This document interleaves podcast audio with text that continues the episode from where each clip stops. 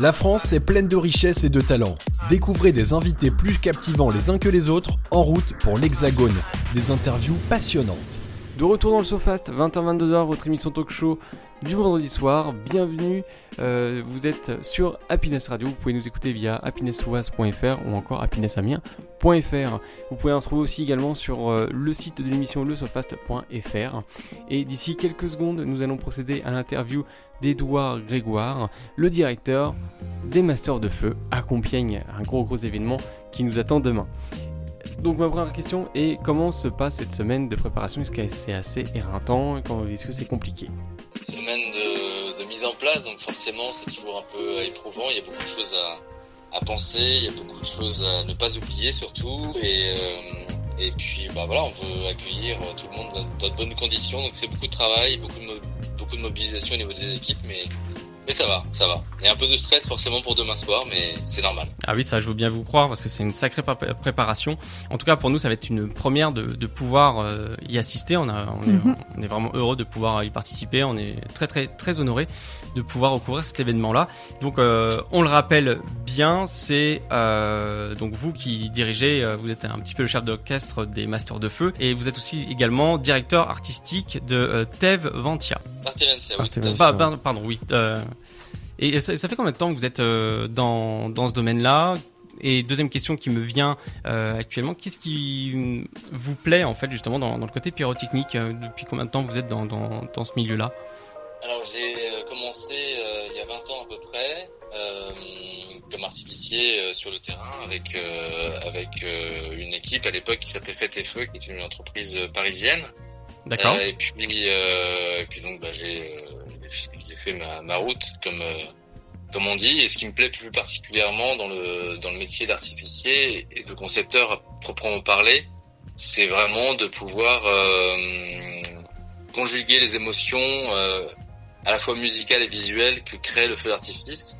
Parce qu'on est vraiment dans un cadre qui ressemble un petit peu à ce que l'on peut euh, enfin, à ce que l'on va présenter demain soir, à savoir la thématique de l'opéra à travers cette, cette, sixième édition des Masters of Feu. Oui. Euh, on, est voilà dans, dans, dans la démonstration euh, euh, en plein air, évidemment, mais d'une chorégraphie pyrotechnique avec un chef d'orchestre qui est la musique, qui traduit une émotion, et à nous de la de la visualiser euh, du mieux possible pour la, la, la traduire d'une façon picturale. D'accord. C'est mmh. très, très intéressant quand même. Très artistique, effectivement, ouais. Il y a un peu de, il y a un peu de réflexion malgré tout euh, derrière le, le, feu d'artifice. On, on, pense euh, parfois que c'est assez simple de créer un feu d'artifice, mais mmh. en réalité, euh, ça demande beaucoup de travail en amont déjà pour pour écrire le feu. Et puis ça demande aussi beaucoup de travail aux équipes sur le terrain parce que c'est un métier qui est extrêmement exigeant de par de par les horaires, de par le, le l'intensité euh, du travail à fournir sur le terrain et la concentration. Et puis, euh, et puis évidemment, bah, sur euh, sur l'ensemble, on, on, a ce stress parce qu'on est un peu comme des artistes, donc il y a un trac mmh. forcément qui, qui, intervient parce qu'on veut que tout se passe bien, comme quand on monte sur scène, et qu'on puisse procurer du, du, plaisir aux spectateurs qui viennent. Mmh. Et là, effectivement, ouais, comme disait Julie, comme on comme on monte sur scène, pareil, il y a, y a, le tract, le le, le stress, l'angoisse, le, il y, a tout qui, qui vient quoi. C'est tout, euh, tout, tout un mécanisme comme qui est intéressant et complexe à la fois. Hein. Mhm. Oui. Et d'un point de vue, la seule différence avec un artiste qui monte sur scène, c'est que le track est procuré par une sensation, voilà, d'appréhension. Euh, déjà un de se présenter devant le public et de deux d'oublier son texte. Euh, parmi d'autres choses, ça ne se réduit pas seulement à ça, mais ça en fait partie. La complexité par rapport au feu d'artifice, c'est que même si on pense à tout, d'un point de vue euh, technique et d'un point de vue évidemment sécuritaire, euh, bah, il y a toujours euh, justement cette donnée technique très aléatoire qui fait qu'on s'en remet à un moment donné à un système de tir qui aujourd'hui est de plus en plus informatisé et qui euh, bah, à qui on, on, on donne euh, vraiment toute notre confiance et parfois la technique peut aussi s'enrayer, ça arrive. Donc il y a ce stress de savoir est-ce que tout va bien fonctionner de du début à la fin. Voilà, donc euh, mais là on, ne le maîtrise plus à partir du moment où on fait play pour euh, lancer le spectacle. Euh, bah, c'est la technique qui prend le relais forcément. Et du coup, d'un point de vue technique, comment ça se passe? Vous êtes combien à gérer les machines qui, lancent les feux d'artifice? Et est-ce que c'est juste un bouton à actionner ou est-ce qu'il y a tout un tout un processus à faire avant les lancements? Alors oui, il y a un processus de, validation parce que évidemment il y a beaucoup de sécurité sur nos systèmes de tir, mais c'est la musique qui conduit vraiment le, spectacle. Donc la bande son euh, est accompagné d'un d'un timecode euh, qui va être renvoyé sur les différents euh, les différentes consoles de tir. Et à partir du moment où les validations sont données et que la bande son est lancée, bien c'est le système de tir qui à tel instant sait qu'il doit envoyer tel et tel produit avec avec tout ce que ça suppose et c'est aussi pour ça que depuis maintenant quelques années on arrive à avoir des spectacles vraiment extrêmement synchronisés sur la musique. Voilà. D'accord. Et donc cette année, vous avez choisi euh, la thématique opéra. Ça va être quoi la particularité par rapport aux autres années? On est sur une thématique beaucoup plus ciblée. Euh, sur certaines années, on était beaucoup plus vague. Il y a eu, par exemple, des années où on traitait euh, la nature. donc, le, le, champ des possibles était un peu plus ouvert, on va dire, en termes de création. Là, on les a contraints à travailler sur de la musique d'opéra. Donc, ça réduit forcément non pas le champ créatif euh, d'un point de vue chorégraphique, mais d'un point de vue musical en tout cas, euh, bah, ils sont beaucoup plus restreints forcément. Donc euh, et malgré tout, il faut qu'ils restent sur un spectacle qui sera euh, populaire, accessible et que le, le, le, spectateur puisse prendre du plaisir. Néanmoins, la musique classique et donc donc l'opéra euh, reste pour moi une musique vraiment faite pour ce pour ce type de spectacle parce que on, a justement une exigence en termes de, de rythme, de, de rupture, euh, de, de, sonorité qui euh, est vraiment propice au feu d'artifice. C'est très exigeant sur l'écriture, mais c'est très beau en général. D'accord. Ça, ça, nécessite combien de temps d'entraînement pour, euh, pour faire un peu un spectacle pareil?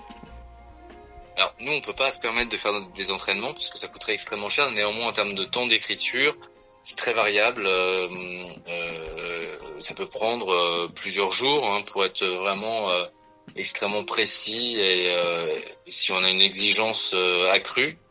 et après, évidemment, bah, sur le terrain, là aussi, les équipes sont, sont sur le terrain depuis jeudi matin pour mettre en place leur matériel. certaines commencent à, à, être prêtes à 99%, d'autres un peu moins, mais demain matin, euh, ils ont encore toute la matinée pour euh, pour terminer et pour faire leur test aussi de vérification. À partir de demain 14h, tout doit être fini euh, en place pour l'arrivée du public à 17h. Euh, si je me trompe pas, normalement, il y a tout un, il y a tout un système en fait de, de, de, de compétition, notamment avec les masters d'argent, etc. Je crois, c'est ça. Hein? Exactement. On a euh, une euh, chaque année en fait, on, pendant trois ans, on a un artiste ici qui est sélectionné pour le master d'argent, et la quatrième année, ils reviennent. Donc ces masters d'argent en question reviennent pour tenter de gagner le master d'or.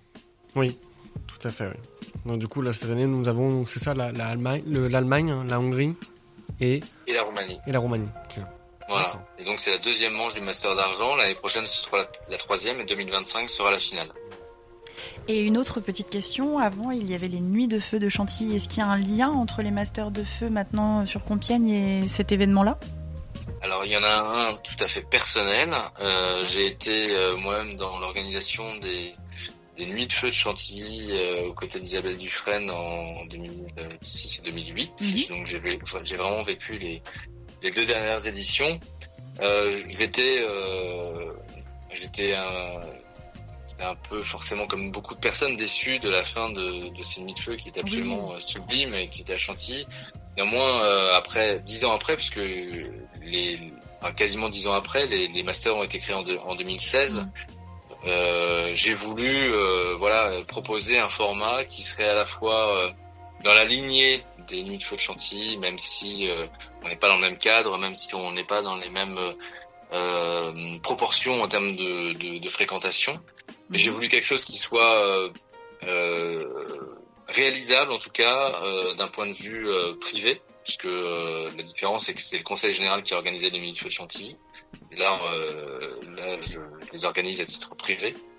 Euh, donc forcément, bon bah voilà, c'est c'était dans la lignée parce que j'ai travaillé pour les nuits de feu et parce que j'ai cet amour et pour les concours et voilà. et puis aussi le format. Vous m'envoyez ravi, moi ça fait partie de, de ma liste des 100, des 100 choses à faire euh, dans une vie, hein, de voir euh, ce genre d'événement. Ah bon, ça, ça, va mettre la pression. oh mais non, mais non. Demain c'est une grande compétition, est-ce que c'est la première fois que justement ces pays s'affrontent? Euh, alors vous parlez de ces trois pays en particulier? Oui, tout à fait, oui. Euh, je ne sais pas si c'est la première fois qu'ils s'affrontent sur une même compétition. En tout cas, par rapport au format, euh, sur le, le fait de s'affronter sur une même soirée, oui, parce que maintenant, euh, euh en France, il n'y a plus de, de, de, de, concours de ce format-là.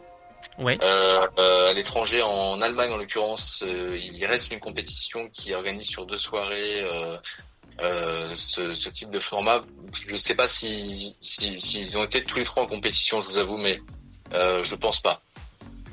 D'accord. Ok, donc ça va être entre guillemets une, une grande première. Euh, Julie, oui. Oui, j'avais une autre question. Qui est du coup le jury et comment est-ce que c'est noté? Est-ce qu'il y a déjà euh, plus ou moins une grille? À remplir ah par les participants Ils ont une grille, tout à fait. Ils ont une grille euh, sur 20 points euh, avec des critères euh, liés à l'esthétique, euh, à la chorégraphie, à l'originalité, au respect de la thématique. donc voilà, donc chaque chaque jury, ils seront 14 au total demain soir, 11 personnalités et trois membres du grand public qui ressort en début de soirée. Parmi les personnalités, nous vous allez avoir euh, la présidente qui s'appelle Zaya Ziwani, qui est euh, l'une des rares euh, chefs d'orchestre françaises, qui a eu notamment un film sur le début de sa carrière qui porte le nom de son ensemble musical qui s'appelle Divertimento. Oui. donc elle sera présidente. Que elle, c'est un sujet qu'elle connaît, hein, l'opéra. oui, bien, oui.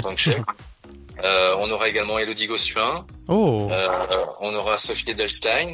Euh, on aura euh, Sandra Louf, Point Deloro. Ça, c'est pour les anciens qui reviennent.